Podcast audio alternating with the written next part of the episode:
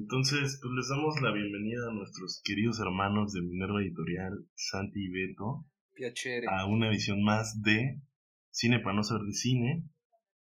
Y pues no sé, se nos ocurrió esta idea de, para celebrar las ya casi 200 sesiones del Cineclub, que son casi cuatro años, güey, eh, pues queríamos invitar a carnales de, pues que han estado en el Cineclub, güey, amigos y amigas, y pues ver alguna peli del Cineclub chida y pues cotorrear de lo que salga, ¿no? Entonces, pues qué mejor que este par de adorados. Carnalo, qué halago, qué chido.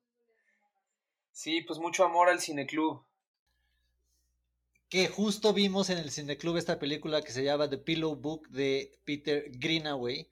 Y hay muchísimas coincidencias que se juntan en, en este día, en esta fecha, sobre esta película. No es una película que rompe, que serán muchísimos parámetros de lo que es el cine y de lo que puede contener la imagen y sirve de base para pues platicar con unos carnales que aparte de, de, ser hermanos son unos artistas visionarios que están empezando a penetrar de qué será como lo, lo para lo que sirve la imagen, ¿no? Y la imagen en un sentido, en nuestro contexto, ya viene siendo con tecnologías muchísimo más avanzadas como la realidad virtual y la realidad aumentada. Y entonces, como el cine eh, y lo que propone aquí el Peter Greenaway en su filosofía de, la imagen, cómo se pudiera empatar eso con, lo que están haciendo en, en, Minerva Editorial y todo este mundo que, que descubren. Chido, pues. Pues es que el Peter Greenaway es Saludos a todos primero que nada, buenas noches y claro, pues que, vive, el Cineclub. Claro. Avanti el Cineclub Forever, que nos ha cambiado la vida a todos. A mí me cambió la vida. Ahí, eh, además de haber visto unas propuestas cinematográficas que yo no sabría cómo hubieran podido llegar a mí nunca, entre otras cosas conocí a una gran pandilla que pues terminó configurándose en mis empresas, que también son de Santiago, y al final hasta conocí a mi esposa ahí, güey. Cineclub Once Again, totalmente. Yo me acuerdo de ese momento.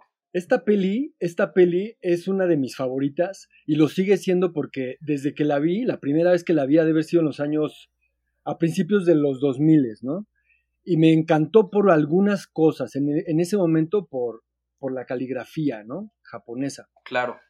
Pero conforme han pasado los, los, años y mis, las diferentes etapas de mi vida también han avanzado, me ha alumbrado otras, otros aspectos que me, que me siguen asombrando y que la siguen manteniendo en el, en el top, pues yo creo que en el top 10 de mis películas favoritas.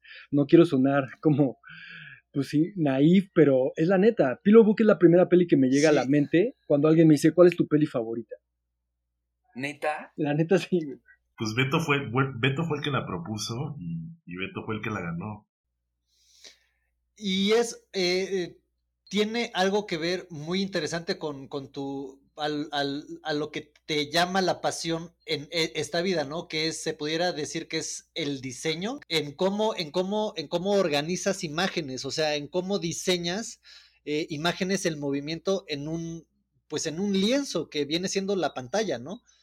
Mm. Entonces, creo que para diseñadores, si es un director o es una película o es un estilo que te despierta muchísimo las posibilidades de cómo usar las imágenes, el movimiento y las y, el y, la liquidez a lo mejor de, de, la imagen, ¿no? Digo, puede ser por eso por ahí que te llamó la atención esta película sobre las demás. Pues sí, más que por el diseño, o sea, creo que sí estás en lo correcto, tocas, tocas la verdad. Sin embargo, más que por el diseño es por las artes plásticas y la gráfica. Peter Greenaway es un artista plástico y un cineasta. O sea, y, yo creo que toda la, la gente cinéfila siempre va a tener esta como simpatía por directores que son cineastas y además comparten una pasión con el oficio que, que corresponda. Y en mi caso, pues mm. Peter Greenaway me, me, me simpatiza mucho porque, eh, o sea, yo no lo sabía cuando, cuando descubrí Pillow Book, pero ya después dije, ah, me, di cuenta de que, claro, él es un artista plástico, un artista visual y un VJ en sus, de, hobby, ¿no? Él tiene performance con proyecciones de, de, de, video y audio eh, como abstractas, y luego cuando ya se pone a dirigir un guion y una narrativa, pues hace cosas como esto, ¿no? En donde el despliegue de la edición mezclado con la fotografía y la, y la riqueza de la imagen, pues sí, sí, sí rozan lo que para mí es una obra maestra.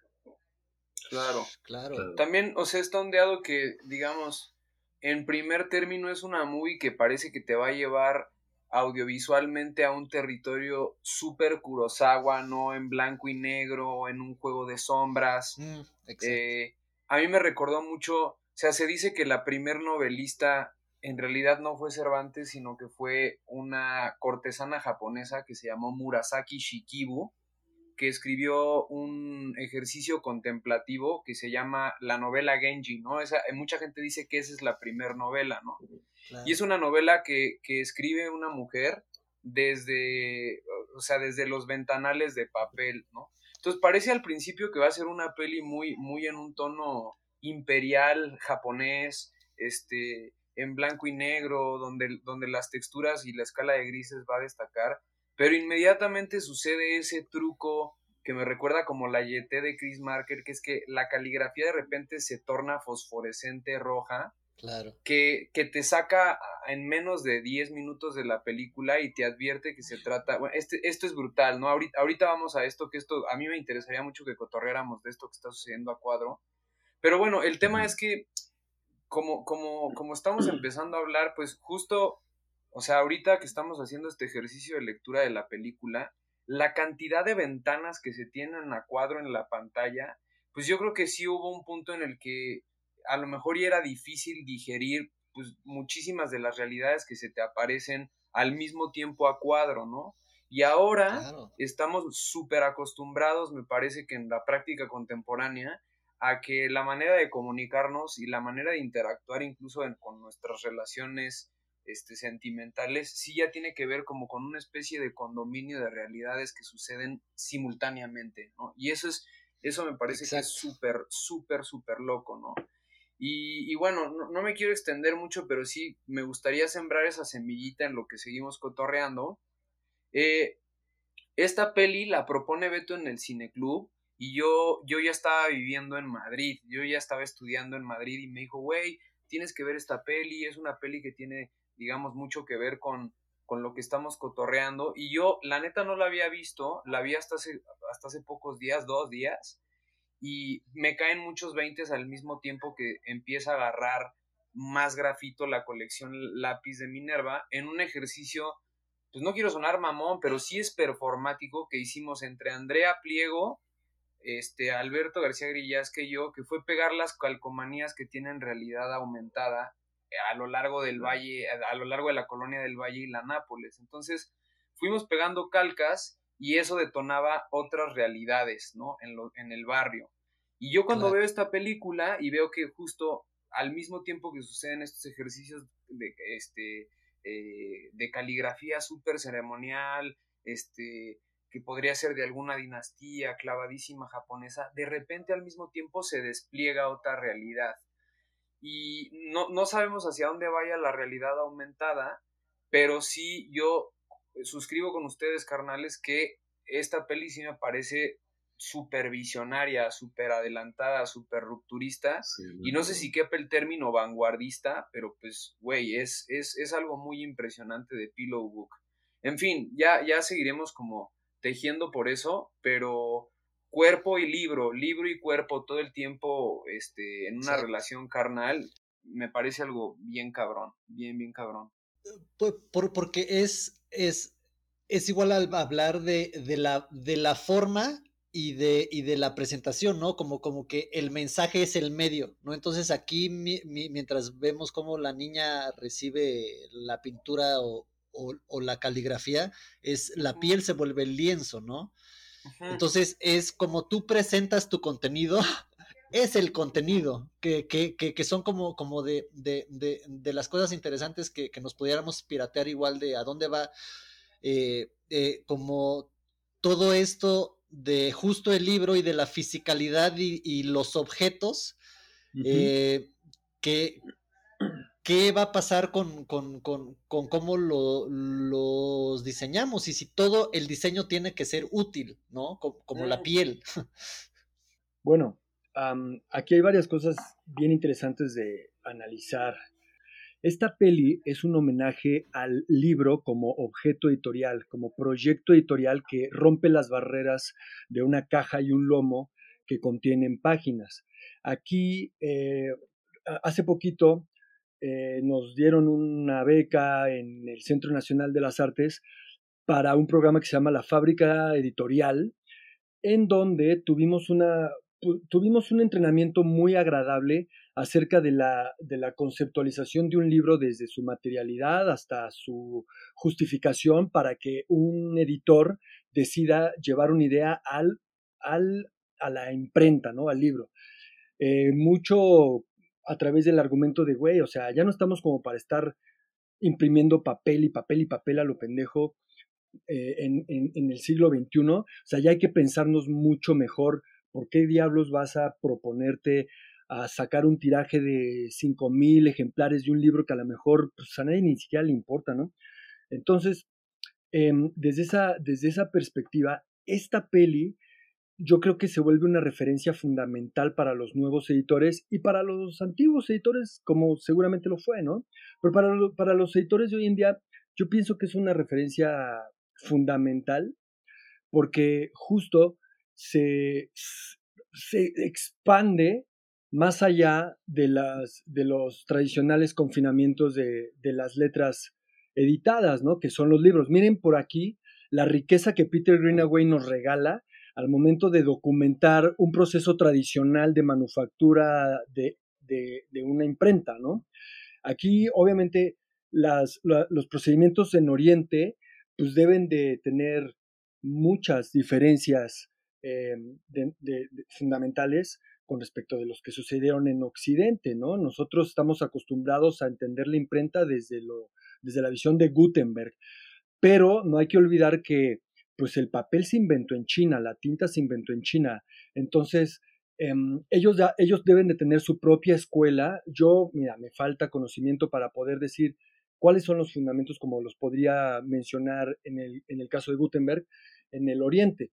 Pero esta película nos asoma a, a esas a esas diferencias fundamentales, ¿no? Cómo se procede a crear un libro, cómo haces una línea de producción, quiénes son los eslabones que la conforman y cómo se encuaderna eso y a dónde se lleva, ¿no?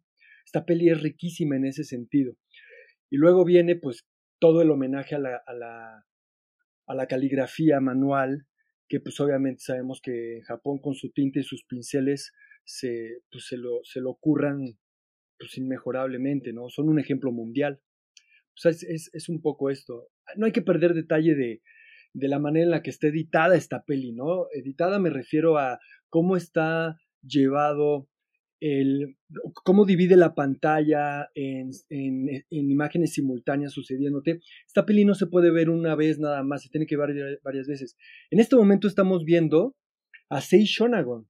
Ella es eh, una escritora japonesa del siglo X que escribió justo de lo que se trata. O sea, esta peli está basada en ese personaje. Es una poetisa que se dedicó a escribir cosas un poco, un poco como Michel de Montaigne, como ensayos breves, ideas muy fugaces de una receta de cocina, cosas asquerosas, cosas deliciosas, cosas espantosas. Sí, así esta, esta, especie de listas. Listas. cosas que aceleran el corazón. Exacto. Y es, un, es poesía. Sí, igual pero como es las poesía de Macedonio Fernández, ¿no?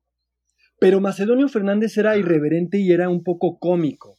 Sí, Shonagon yo la, yo la entiendo más como Montaigne porque son eh, siento que son documentalistas de cosas que se hubieran perdido en la nada si nadie se hubiera tomado la molestia como ellos de redactarlas, de escribirlas, de darles una seriedad. Son pensamientos que quedaron congelados gracias a las letras en la historia.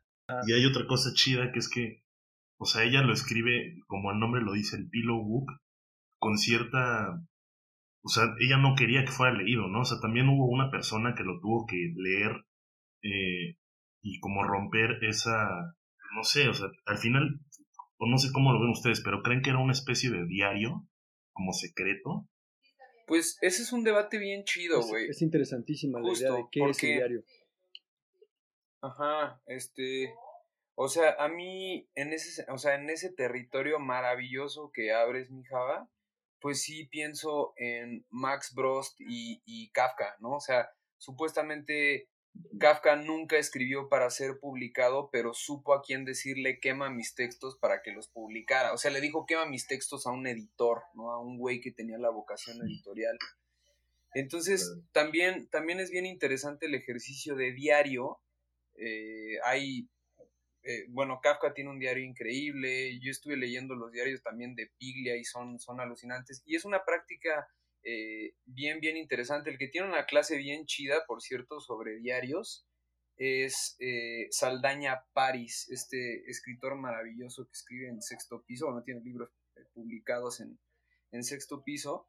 Y el tema es qué, qué tanto se puede, ah, bueno, para mí, ¿no? ¿Qué tanto puedes esconder una práctica que estás haciendo hasta cierto punto pública cuando la llevas al papel, ¿no? No se queda en la cabeza, ¿no?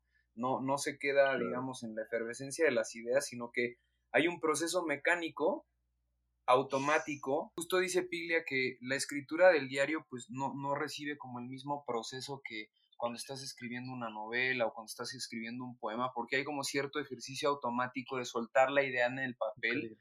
Pero yo sí creo que ya que la pones en el papel o en este caso también en el cuerpo, pues aunque esté muy escondido, de alguna forma sí lo estás haciendo público con, otro, con otro personaje, ¿no? Entonces, y luego, aquí también es bien bella en esta peli el dilema que logra plasmar Greenaway de la carrera, de la, de la búsqueda de la identidad de un artista. ¿no? O sea, esta mujer, esta, esta mujer queda trunca en la vida, queda sin entender cuál va a ser su aportación artística, cuando descubre que no hay categoría para lo que ella hace, que es caligrafía en cuerpos. De hecho, todavía no se, ella, ella, ella no se entera de que su obra es caligrafía en cuerpos, son libros humanos, hasta que madura. Pero su proceso de maduración es el conflicto de toda esta película.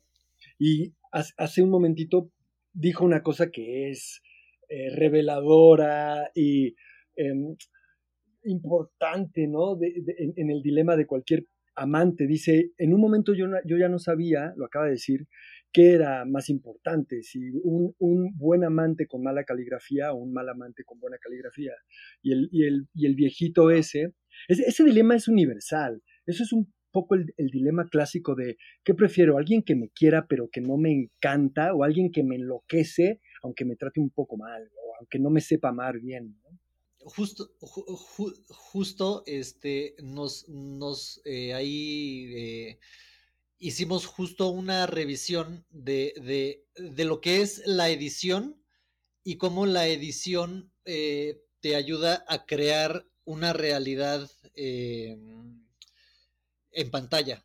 y con, lo hicimos con la película E for Fake de Orson Welles. Entonces, y, y es una película que la voy a conectar con esta porque también eh, son películas que exploran, uno, eh, lo que puedes hacer en el rectángulo, que es el lienzo de, los cineastas, y dos, qué puedes hacer para romper el rectángulo. Entonces, en, en, en F for Fake, eh, básicamente es un montaje de de historias que al parecer no tienen ninguna conexión y te va creando la ilusión de que tienen una conexión. Entonces es, es, es eh, te crea una, una realidad falsa. Y aquí lo que hace el, el Greenaway es, te empieza a romper, digamos, el lienzo tradicional de una imagen. Eh, hay, hay una frase bastante chida de justo él eh, Greenaway que dice, a ver, ¿cuál es la diferencia real entre Griffith y Scorsese? Realmente ninguna, sigue siendo el mismo formato, es, es decir, sigue siendo eh, historias, siguen siendo narrativas, siguen siendo basada en texto, no en imagen, y sigue siendo para un público que solo está viendo en una misma dirección un rectángulo. Entonces, cuando te lo pinta así, y después te empiezas a, y empiezas a ver sus películas y por qué a veces está un cuadro sobre otro, otro cuadro, por qué a veces hay una, imagen que se difumina y, pues ver por qué hace todo esto, es porque te está tratando de, de como que de decirte que, a ver, eh, el elemento del cine es muchísimo más amplio que nada más contar historias. Y entonces ahí también se puede conectar muy chido en lo que es el libro, ¿no? Porque, porque ve, hay, hay otra frase que también dice eh, el, el, Greenaway, que es que vivimos como en la, en la era de la, de la pantalla. O sea, ya no es la era del texto, ya no es la era de la imagen, sino es la era de la pantalla. Entonces, que el siguiente paso es deshacernos de las pantallas. Y está pasando en los celulares a través de, la realidad virtual y la realidad aumentada que ya lo están poniendo en lentes. Entonces ya pronto nuestros celulares no van a estar en un cuadro, en un, en un rectángulo, sino van a estar en nuestros ojos. Entonces, digamos, el siguiente avance es ya no tener cosas en las manos, sino tenerlas en los ojos. Pues entonces, lo que están haciendo justo con, con la edición lápiz, como que todo queda en un círculo muy bonito con lo que, con lo que estamos viendo, que es justo están tratando de descubrir formas nuevas de hacer algo que siempre se hizo con un trago al lado, con una máquina de, escribir y un cabrón que está tecleando, ¿no? Claro. Ya es algo que, que va más, como dices, colaborativo, pero también porque ya se está tratando de romper con todo lo de antes, muy rápido, ¿no? Con la tecnología. Creo que, creo que eso es, eso es el, le diste el clavo ahí, güey, porque justo lo que vuela la cabeza de la primera vez que ves esta película es cómo Peter Greenaway decide contar esta historia, ¿no? Correcto. Y, y, y, después yo estuve checando entrevistas de ese güey y, o sea, tiene toda una teoría acerca de cómo se debe hacer el cine, bastante radical, güey. O sea, hay una entrevista donde ese güey dice, todos los guionistas deberían ser fusilados, porque no creen esta idea de que, de que el cine esté basada en texto, o sea, cree que eso es como algo horrible, ¿no? Entonces él dice, e, esta idea muy bonita, güey, que creo que explica muy bien su, su, pensamiento, él le llama el efecto Casablanca, ¿no? Y dice, a ver, cuando tú vas al cine y ves una película como Casablanca, cuando sales del cine no es como que te acuerdes de el conflicto de la película o que te acuerdes de qué es lo que dijo Humphrey Bogart. Están ilustrando un te acuerdas de imágenes. Sí. Okay. Exacto, están ilustrando un guion y, cuando tú sales y, intentas recordar o evocar la película, siempre ves en tu cabeza imágenes, ¿no?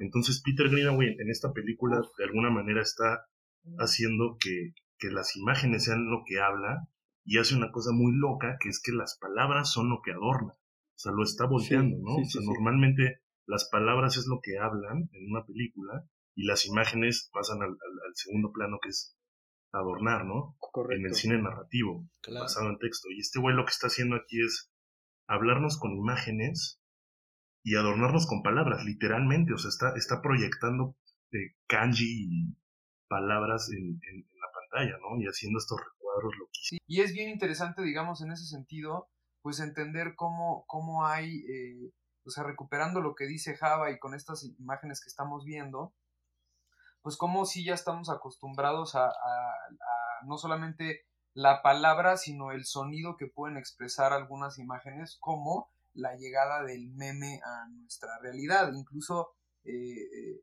la, pues sí, la, vulgarización de ciertas imágenes y de ciertos, ciertos sujetos que, que, tenían que ver pues ya con un, con un intercambio este, del lenguaje que hoy en día pues dista mucho incluso de, de, la palabra, ¿no? O sea, cada vez nos comunicamos con mucho mayor facilidad con, con, con imágenes, ¿no? los chats que se mueven ahora con stickers y que se mueven con, con GIFs y con videos, pues es algo que pues, sí, sí, si lo pensamos a 20 años para atrás, creo que sería totalmente, eh, o sería complejísimo imaginar qué lugar tendría eso en una, en un intercambio eh, de dos personas, ¿no? En un, en un intercambio y Japón ahí es un tema interesantísimo, sí creo que es, eh, justo el Kenji es, es, es, es, una manera de expresar también eso, ¿no? Es, es, un cúmulo muy cabrón de, de, simbolismo, ¿no? Y de historia y de política también, es, es, es, complejo, es complejo, es muy, muy interesante. Sí, como, o sea, eso que dices de, porque son como símbolos, ¿no? O sea, yo la neta me declaro un ignorante en, lenguas japonesas, pero tengo entendido que el kenji o kanji es herencia de China y lo que sucede, güey, que es, que es que en ese sentido es algo único, es que el, el símbolo mismo tiene el significado y de alguna manera es como inseparable de la imagen, ¿no? O sea, porque cuando nosotros leemos palabras en español, como es el caso de lo que dice allá abajo, las leemos y una por una hacen un significado, ¿no? Las tenemos que, tenemos que decodificarlo de alguna forma, ¿no? Y, con el Kenji sucede algo muy loco, que es que no hay que decodificarlo, simplemente el, símbolo ya significa algo por sí mismo, ¿no? Y por lo, y por lo tanto no hay nadie que lo hable y como que no hay un, un datos precisos de cuántos símbolos de esos existen, etcétera, ¿no? Eso es una locura y creo que es, es una gran decisión de Peter Greenaway de, pues, o sea, lo aprovecha al máximo. Claro, y en ese sentido también por eso es tan fundamental el ejercicio de la caligrafía, ¿no? O sea, es, es, Justo. es, es, es un tema fijo, pero no deja de ser un tema artístico, un tema artesanal y un, y un y un territorio donde el gesto, ¿no? De la mano, del trazo, es llevado a un, a, un ejercicio minucioso y de estudio, pues profundísimo, ¿no? No es, no, por supuesto que no es una tarea sencilla, ¿no? Y por eso creo que es bien interesante que se lleve a cabo en un lienzo como la piel, ¿no? Como la última frontera del cuerpo, pero al mismo tiempo lo primero que se toca cuando se interactúa con otro cuerpo, ¿no? Independientemente de los átomos y de las partículas, Claro. También eh, muchas prácticas del sector editorial están fijadas. Sí, esta imagen es increíble, ¿no? Justo. Me recuerda un poco la YT de Chris Marker. Que se venía acercando el avión, se venía acercando desde que ellos están en diálogo, están saliendo y ella le está reclamando a él que pues él la delató, entonces la... y él está pidiendo disculpas, pero en un momento y aquí Greenaway hace justicia otra vez para todos los fotógrafos, los artistas visuales. En un momento es mucho más importante capturar ese momento que seguir dando explicaciones y lo sabe él, el fotógrafo, y lo sabe ella, la modelo, y dejan a un lado los conflictos y posa y él dispara. Y, y, además Greenaway te regala la estampa, ¿no? que es ella con un avión de fondo en un sepia y un poco de caligrafía y nuevamente con, esta, con este juego, una postal hermosa y un, juego nuevamente de imágenes, ¿no? Por ejemplo, esta, que tiene estas, este recuadrito ahí en, a un ladito, pero del otro lado puedes leer un poema. ¿Qué, ¿Por qué hace eso? Yo no sé por qué hace eso, pero qué explícito y qué, qué expansivo es para la mente, ¿no? Para quien está buscando comprender una, una línea dramática, qué forma tan atrevida y tan virtuosa de contarte la realidad, de decir algo. No, aparte como de, saber usar, eh, digamos, lo que sería lo equivalente a la caligrafía de lo visual, ¿no? O sea, como cada, cada trazo, cada, difuminación, cada freeze frame, cada, cada cambio de colo, de, de, de colon y de color, este, te, te, te, comunica algo, ¿no? Y la suma de, de ver tantas imágenes en tantas posiciones diferentes, uno te, eh, como que te, te aumenta justo tu capacidad para analizar imágenes, este, y dos, te, te, te muestra también como lo, lo, aburrido que ha sido, digamos, el cine todo este tiempo, ¿no? Porque se, se basa justo en, en, en, ilustrar guiones, no en, no en crear imágenes nuevas que te, que, que te expandan la visión. Un, eh, una, en vez de danzar entre imágenes y palabras y sonidos, no hay que dejar detrás el sonido, no más que el ejercicio que estamos haciendo, bueno, clausura el audio de la peli, pero no hay que, no hay que olvidar que es otro elemento que utiliza Greenaway como un pilar para contarte lo que te está contando, ¿no? Me llama, aparte, me llama mucho la atención cómo eh, no, no, no, no pierde el tiempo, digamos, o es muy práctico Greenaway en esta peli, en, el, en los emplazamientos. Si se dan cuenta de lo que estamos viendo aquí, puede, ser, puede tratarse de un, em, un escaparate bidimensional no está jugando con un plató, ¿sabes? No, no, pareciera que, necesitó una bodega eh, hollywoodense gigante con grúas para hacer una escena como esta. Es, Esto es completamente bidimensional, es como una telenovela de Televisa si quieres, ¿no? Pero mira el jugo que le saca, aquí ya se fue a un, a un plano cenital, pero pues está jugando igual desde, desde un cuartito, ¿no? No, no, está, no está dándole vueltas al estilo Matrix, a su, a su, a su escenografía, no necesita hacer muchas más cosas. Y muchas de las escenas de esta peli van a ser así. Verán que son eso, ¿no? Emplazamientos, pum. Es cámara fija. Cámara fija con un par de planos en profundidad y listo, ¿no? Con eso te genera toda una ambientación que tú no te, no te estás preguntando ni siquiera en dónde está. Bueno, sí te preguntas dónde está, pero te, te, deja a tu imaginación el, el, resto de ese universo, ¿no? Él nada más pinta el 1-2 y tú ya te avientas el, el, el, a completar el sistema decimal de su realidad virtual. ¿no? Eso es genial. Que, que eso que dices de, de la de, lo, de cómo está encuadrado y cómo son casi todas como eh, el, movimiento de cámara es mínimo, también está muy loco, güey. Otra de las frases que, caché que están chidas del Peter Greenaway es que ese güey empezó como pintor. Y, y, lo que dice de la razón por la cual se mudó al cine es porque le decepcionó que las pinturas no tenían soundtrack. Y volvemos a lo mismo, ¿no? Que, que el audio pues, no, en esta peli es algo fundamental. Sí, sí, sí, sí. Sí, no, es un genio, güey. Y el audio y, el soundtrack de esta película es por nada más y nada menos que Brian Eno. Sí, claro. Y ahorita a mí lo que me venía a la cabeza también es este, este shot en el que aparece eh, en la pared escrito en árabe, ¿no? Algo detrás. Y creo que ese también es un, es un, es un lenguaje, es una, es, es una manera de entender al mundo increíble, porque en realidad se trata de un idioma, una cultura, una, una política que sí está basada eh, en un libro, ¿no? que aparte es, es un poema ¿no? que, está, que está dividido en suras y que en realidad en comparación incluso con el japonés o evidentemente con el castellano, ha cambiado muy poco, ¿no? A la palabra que recita el profeta, a cómo se habla el árabe hoy en día. Entonces es interesante pues pensar en justo esa, ese lugar y esa fijación que tiene el, el lenguaje y la palabra escrita en una película en la que constantemente se borra la palabra de la página, ¿no? en la que constantemente la piel también se lava, ¿no? y, y, y, tiene, y tiene muchas maneras de abordar el, el, que la estén pintando, el que la estén escribiendo y el que ella misma lo esté escribiendo, ¿no? Y en ese rollo de escribir y borrar se torna también como en una especie de búsqueda obsesiva, como decía Beto, de, de identidad, ¿no? Eh, creo que tiene mucho eso la, la práctica editorial per se en muchos de, de los territorios que componen su ecosistema, tanto del que escribe como del que edita, como el que traduce, como el que corrige estilo, hay siempre una errata que se va a ir, hay una búsqueda de perfección constante que es en realidad utópica, que es inalcanzable. Entonces es, es, bien interesante justo pensar dónde está ese punto final, dónde se termina la obra, dónde es que se tiene que terminar un capítulo, dónde es que se muere un personaje, ¿no?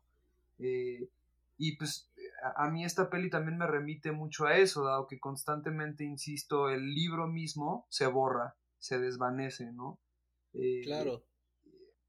Es, es, no, es, es como eh, al, a lo mejor el, las cosas sobre las cuales se plasman las ideas y los pensamientos son las que cambian, ¿no? Digo, el, el, el, libro nunca va a dejar de, de, existir, como el celular nunca va a dejar de existir, pero, pero se van a acabar como transformando, como los teléfonos fijos, o sea, ya para qué quieres un teléfono fijo, pero la, la tecnología eh, va a, a seguir avanzando en ese sentido. O sea, hay una... Hay, hay una cosa interesante que pasa con la, con la imprenta de, de, Gutenberg, que se pudiera argumentar que realmente esa madre llegó a, a pues uno, a destruir la industria artesanal de, de editores, pues, porque masificó la posibilidad de uno poder dominar a través de un lenguaje, ¿no? Porque en Europa había mil, mil, mil dialectos, pero solo los que podían imprimir eran los únicos que se podrían difundir, ¿no? Entonces, como que así ahí empieza como la colonización de, de, de, los lenguajes o de los de unos dialectos sobre otros, ¿no? Entonces también se puede como y a cambio del lenguaje escrito, de la palabra escrita, eh, que privilegia siempre una, una postura, una posición, la imagen, eh, como están las iglesias, que, que, las iglesias eh, era como para la gente pobre que no sabía leer, porque, pero sí sabía entender imágenes, sí sabía entender esculturas, veía gárgolas y decía, vergas, este espacio está protegido por cosas que me aterran, ¿no? No voy a entrar. Y cuando eh, estoy, estoy, estoy adentro hay luz, hay iluminación. Entonces las imágenes siempre han sido como mm, más poderosas que la palabra escrita, pero la palabra escrita en, en, poco tiempo y más en Occidente se ha usado para, pues más que nada para, para plasmar un tipo de realidad, ¿no? Que justo viene siendo el momento para que el texto y el lenguaje mismo vaya como fluyendo, casi como hasta volviéndose más democrático, ¿no? O sea, por ejemplo, un trip que tengo es ¿qué tan importante es ahorita enseñarle a, las infancias a, leer y a escribir? ¿O a enseñarles cómo ver un video y cómo detectar si es un fake news o no? O sea, ¿qué, es más válido en, un, en un mundo en donde cada vez nos estamos yendo más a lo que nos dice la imagen y cómo interpretamos la imagen y lo visual con las realidades aumentadas y virtuales que nos vienen y cómo el texto viene siendo como un footnote, ¿no? Como algo que te metes si quieres interpretar algo más allá. Aquí Peter Greenaway rescata esos, esos, esos recursos para hacer esta peli. Esta peli es, yo creo que le rinde mucho respeto a la labor del editor, pero de todos los demás eslabones de la, de la producción cinematográfica, hasta los, o sea, obviamente a los boomers y al sonido, pero también a los iluminadores, pues a los guionistas, a los editores, hace como que le rinde un momento específico a lo largo de la peli, le, le va dando sus momentos, le va poniendo los reflectores a los distintos actores que conforman la producción cinematográfica. Por eso me parece que es de las obras más completas que yo he visto en el en cine y a la fecha tiene la banderita muy, muy alta, muy alta. Sí, es, es maravilloso. Sí, es un cabrón que, a pesar de que The, The Pillow Book la hizo en 1996, ya venía explorando como cómo deconstruir eh, el cine, pues, y, y, y, y cómo darle eh, mayor potencial a esto de, de, de la imagen él tiene una teoría histórica de, el cine y dice que el cine, el, 1895 que se inventó, fue este, una de las cosas que, cambió el cerebro humano. Eh, lo que, lo platicábamos con el Java en nuestros episodios de Cine Silente, nuestros primeros este, podcasts, en donde pues nos pirateábamos qué sería estar sentado en 1910 y ser un morrito y que a tu aldea llegue eh, el cine, ¿no?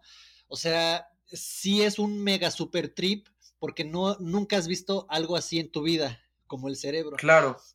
Entonces, ese es como el, primer momento, ¿no? Del cine. Después se, se establece el cine de la narrativa y después con con Godard y con la ola francesa se, se, destruye ese tipo de cine. O sea, como que ya te dice, ok, puedes usar el cine para no contar narrativas. Lo puedes usar para hacer montajes. Y entonces realmente ahí se acaba el cine.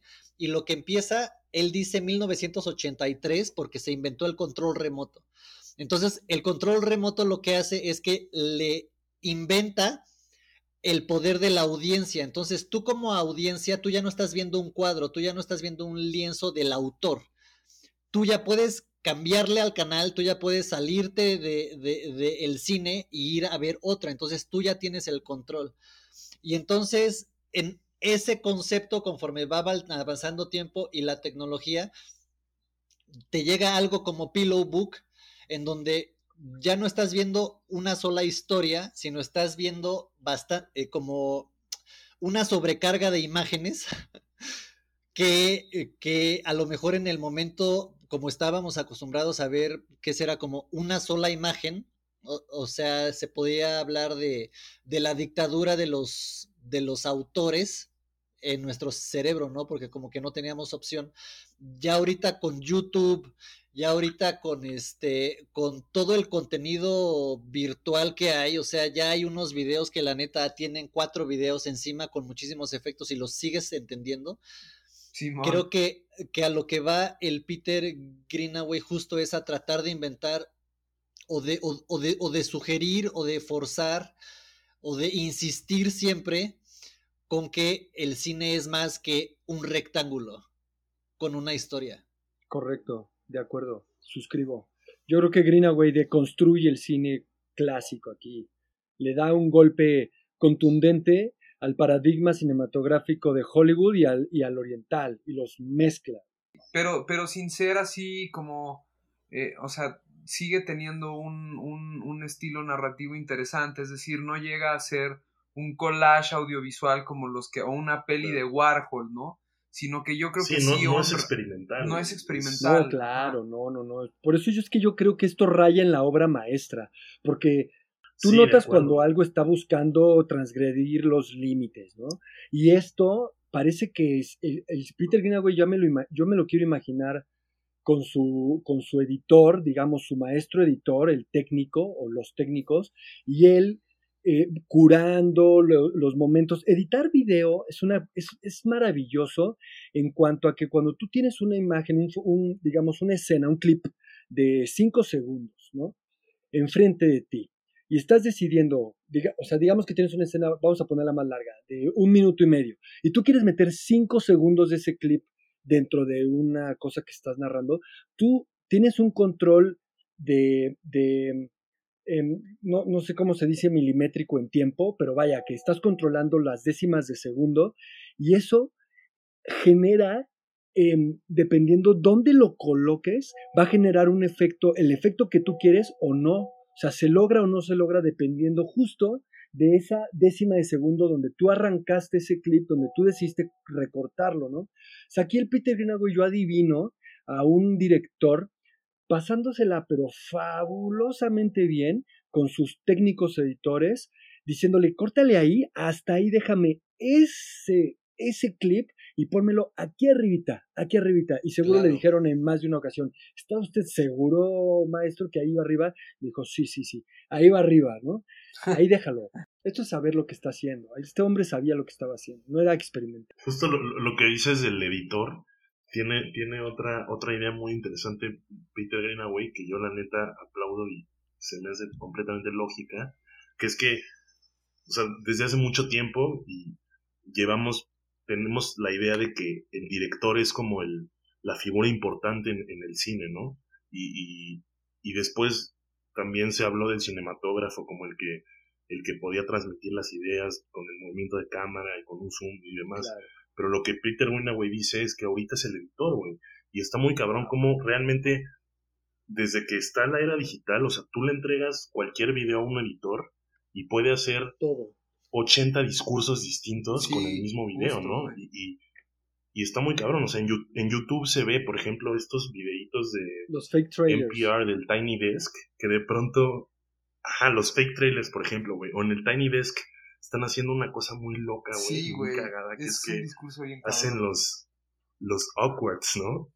que lo editan de tal manera que parece que los güeyes que están dando un concierto no pasan de la está todo incómodo, güey. y de pronto meten un pedo, güey, y meten cosas muy cagadas. Es la magia de la edición. Realmente es, es la chama de edición, güey. Exacto.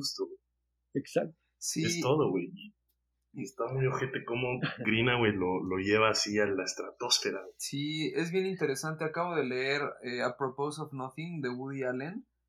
Y es, es bien interesante también cómo habla él de que en Husbands and Wives, justo es una peli que, que le revivió un editor, o sea, y como había películas en las que él sabe y él dice, no, yo llevaba un, un muy buen editor, eh, porque pues sí, hay temas de postproducción y hay, hay decisiones de corte que pues también tienen un carácter político, evidentemente, la decisión de qué va y qué no va, que enaltecen o, o, ayudan muchísimo a la trama, ¿no? Y eso también creo que es bien interesante pensarlo en, en la literatura. La misma novela Estas ruinas que ves de Jorge Ibargüengoitia, la segunda edición trae un final alternativo que pues te agrega, este, habiendo pasado cierto tiempo y pensando que había un final mejor para lo que había escrito, ¿no?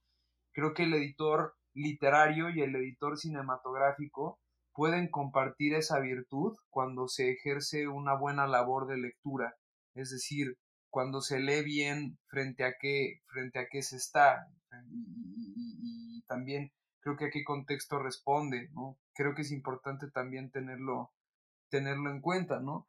Y en, esta peli creo que es, creo que es bien interesante esa, esa, esa toma de decisiones, esa, esa dirección de arte, esa dirección de sonido, esa postproducción.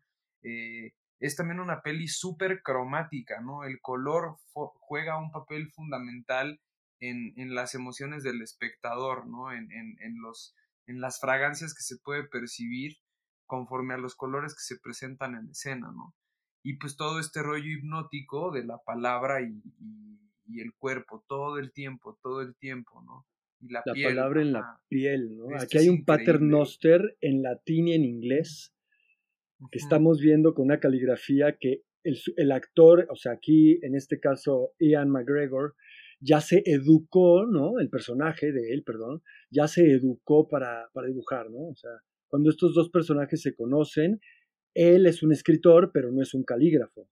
Y le enseña a ella a escribir, digamos, a utilizar el poder de la palabra, y ella a él le enseña a utilizar el poder de la caligrafía. Y por eso es que se convierten en amantes y pues se, va, ese amor se va a la mierda hasta el final. Sí, un dramón, ¿no? Un dramón. es un pinche dramón, güey, porque, claro, además de esta peli, ok, volviendo a la importancia y la relevancia histórica de esta peli, es que es tan completa en todos sentidos, como Mike Tyson, ¿no? Es completa en todos sentidos, se mueve rápido, en, en, en, en audio es magistral, en edición es inmejorable, pero luego el drama, ¿no? De la, la historia, es una historia de amor de, de, de, morirse dos veces, ¿no?